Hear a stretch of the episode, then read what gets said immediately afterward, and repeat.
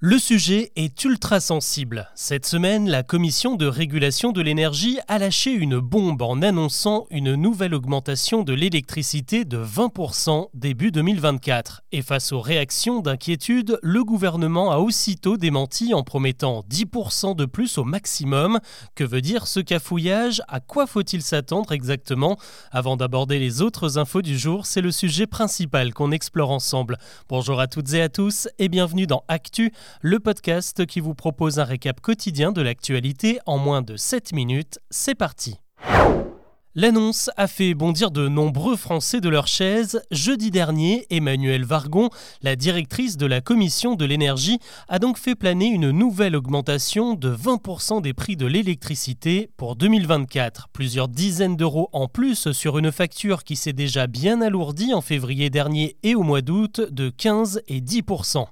Avec l'inflation, la rentrée a évidemment coûté très cher à beaucoup de monde. Alors forcément, ce nouveau coup de massue a fait réagir. Mais en fait, il s'agit plutôt d'un mauvais plan de communication qui cache une nouvelle pas si mauvaise que ça. Deux fois par an, la Commission de l'énergie annonce ses prévisions sur l'évolution des prix de l'électricité.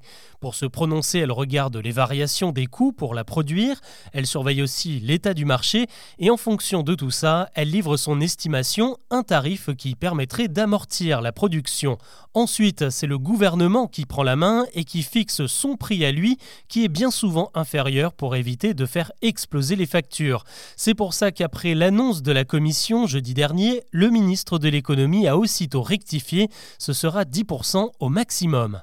Depuis la guerre en Ukraine, fabriquer de l'électricité, ça coûte de plus en plus cher et cette annonce de 20% est en fait ridiculement basse par rapport aux précédentes. En début d'année, la Commission avait préconisé une augmentation de 99% face à la flambée des coûts, autrement dit des tarifs multipliés par deux. Évidemment, ça ne s'est pas répercuté sur les factures. Finalement, cette nouvelle recommandation de seulement 20% montre que ça va un petit peu mieux sur le marché de l'énergie. Alors combien paiera-t-on notre kilowattheure l'année prochaine? Avec la sortie du bouclier tarifaire, ça devrait logiquement être un peu plus qu'aujourd'hui, mais on le saura vraiment en janvier car ça dépend encore de nombreux paramètres comme la météo et la consommation des prochains mois. L'actu aujourd'hui, c'est aussi ce plan de sauvegarde des églises françaises. Emmanuel Macron profite d'un week-end marqué par les journées du patrimoine pour lancer un appel aux dons destiné à sauver les édifices religieux. Il y a entre 40 et 60 000 églises et chapelles sur le territoire et au moins 5 000 seraient en train de tomber en ruine. Actuellement, c'est aux communes d'assurer leur entretien, mais beaucoup n'ont pas les moyens de payer les réparations. On en appelle donc aux Français désormais, invités à réunir 200 millions d'euros d'ici 4 ans. Ces dons au patrimoine seront déductibles des impôts. Le bras de fer est terminé alors que Apple contestait la suspension des ventes d'iPhone 12 décidée il y a quelques jours. L'entreprise a finalement cédé et annonce une mise à jour système pour corriger l'émission d'ondes de ces modèles. Elle sera proposée dans les prochains jours. On reste dans le numérique avec les crypto-monnaies. Vous savez, hein, ces devises qui ont cours sur le net avec des valeurs parfois très fluctuantes. Certains ont réussi à bâtir une véritable fortune là-dessus. Eh bien, le fisc va s'y intéresser d'un peu plus près puisque l'Europe vient de voter un texte qui impose plus de transparence. Dès 2026, les services fiscaux auront accès à tout l'historique des transactions qui s'opèrent sur Internet et sauront exactement combien les fans de crypto-monnaies ont empoché dans l'année. Jusqu'à présent, les particuliers étaient seulement obligés de déclarer leurs gains aux impôts, mais beaucoup ne s'y pliaient pas vraiment. Cette nouvelle mesure est donc censée lutter contre l'évasion fiscale.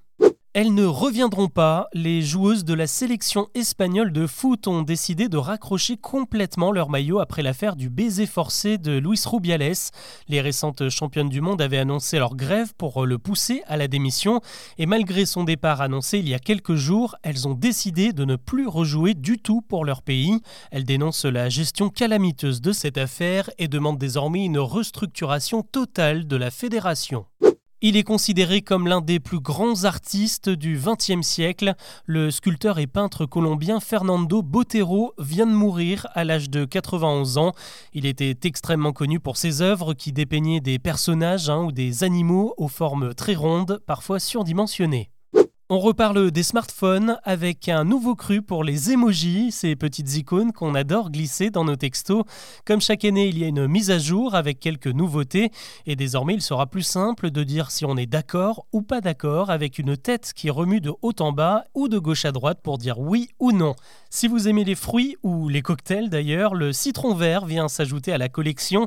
Il y a aussi un champignon et même un phénix parmi les nouveaux animaux, symbole de renaissance. Autre innovation, peut-être plus anecdotique, désormais les personnages qui marchent ou qui courent pourront être orientés vers la droite. Jusqu'à présent, ils étaient tous tournés vers la gauche. Il faudra patienter encore un peu avant de pouvoir les utiliser. Ils devraient arriver sur nos téléphones à partir du mois de janvier. On termine avec une question. Combien seriez-vous prêt à payer pour un gros pull en laine rouge avec des moutons dessus? Et bien sur le net, quelqu'un vient de signer un chèque d'un million d'euros pour euh, s'offrir ce vêtement qu'on imaginerait plutôt trouver en friperie. Bon, en réalité, il ne s'agit pas de n'importe quel pull puisqu'il a appartenu à Lady Di. On l'a vu le porter sur une photo prise juste après son mariage avec le prince Charles. Les enchères se sont littéralement envolées pour euh, cette pièce qui avait été estimée 75 000 euros à l'origine. Ce pull devient donc le plus cher de toute l'histoire et il dépasse celui de Kurt Cobain, adjugé 31 000 euros lors d'une vente en 2019. Voilà ce que je vous propose de retenir de l'actu. On se retrouve très vite pour un nouveau récap.